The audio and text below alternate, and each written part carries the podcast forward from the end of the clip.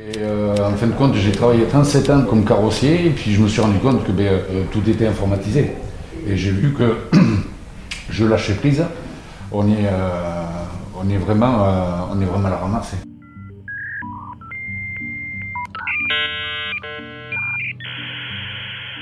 Bienvenue dans Parole de sans voix, un podcast pour Ouest France qui veut faire entendre les oubliés de notre société à l'approche de l'élection présidentielle. Emploi, logement, justice, mobilité ou encore migration, nous avons tendu le micro à celles et ceux qui vivent la précarité. Je m'appelle Émile Benech et je suis allé à la rencontre de personnes ne sachant pas utiliser un ordinateur. Ils sont 14 millions, en France, à souffrir de cette situation. Liliane, par exemple, est une retraitée vivant près de Bordeaux. Elle explique mal vivre son incapacité à utiliser Internet, qui la rend notamment dépendante de son mari pour remplir sa feuille d'imposition. Je n'ai jamais utilisé un ordinateur et j'en ai besoin pour, pour pouvoir faire mes papiers. J'ai cessé de travailler dans les bureaux, euh, j'en étais encore à la machine à écrire. Plus le temps, enfin plus ça va, moins on peut faire les choses sur le papier. On ne peut plus avoir de rendez-vous nulle part. Nulle part, nulle part. Les, organismes de retraite refusent de recevoir les personnes qui ont cotisé toute leur vie à la caisse de retraite.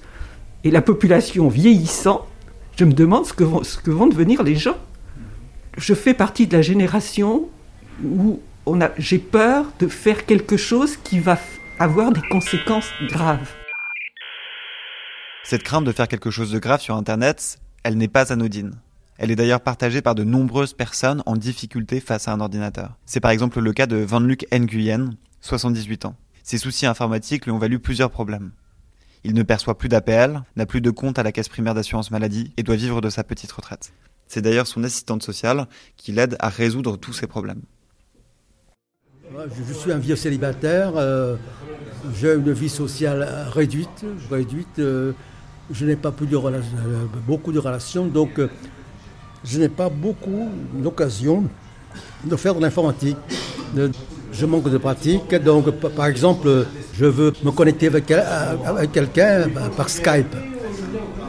Eh bien, moi je ne le fais jamais. J'ai des problèmes avec la cave, j'ai des problèmes avec mon APL, qui, actuellement ne, m'est pas versé. Et c'est mon assistante sociale qui s'en charge pour demander que je, que je retouche l'APL.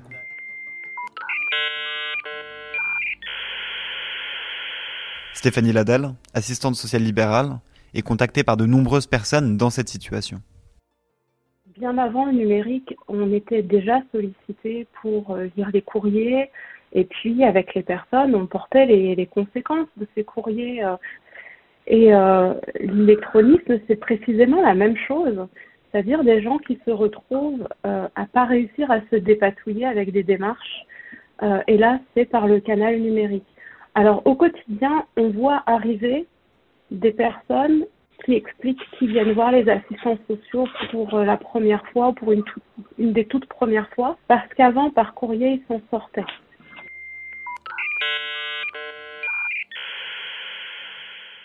Le Centre communal d'action sociale renvoie également les personnes en difficulté vers des associations qui travaillent pour résoudre la fracture numérique.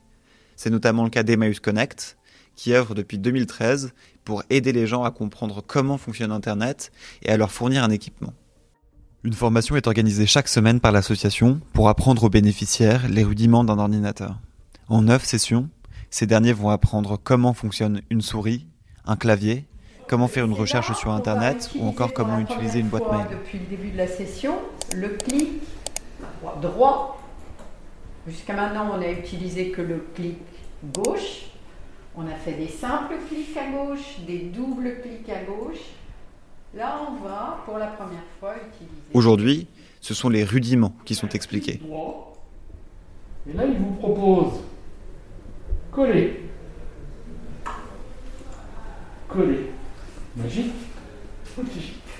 Le déplacement d'une souris peut sembler anodin, mais c'est un véritable casse-tête pour ceux qui ne s'en sont jamais servis.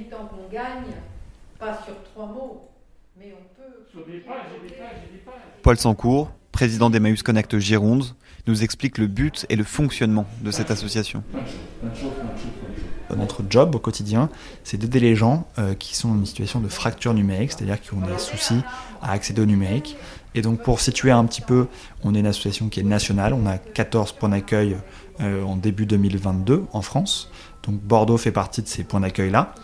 Et, euh, et donc, euh, on a accompagné euh, plus de 100 000 personnes sur toute la France. Et à Bordeaux, c'est à peu près 3 000 personnes qu'on a accompagnées depuis l'ouverture de l'antenne en 2017. Selon lui, la pandémie a eu un vrai impact sur la fracture numérique.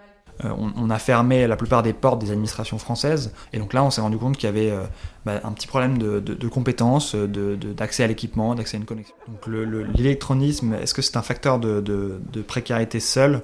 Euh, Il est non euh, très très entremêlé avec la précarité sociale, euh, parce qu'en effet, accéder à un équipement, ça a un coût.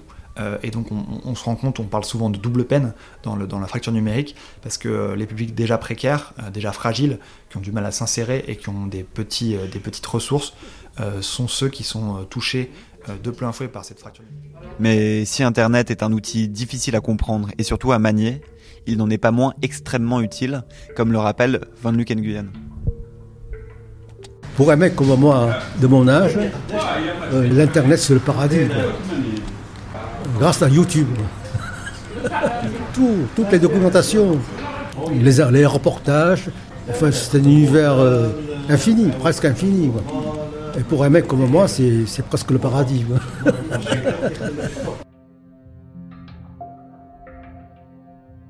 Ce podcast a été réalisé en partenariat avec le CFPJ. L'opération Parole de sans voix est une initiative de l'association Georges Jourdain. Retrouvez ce podcast sur le site de Ouest France et sur les plateformes d'écoute.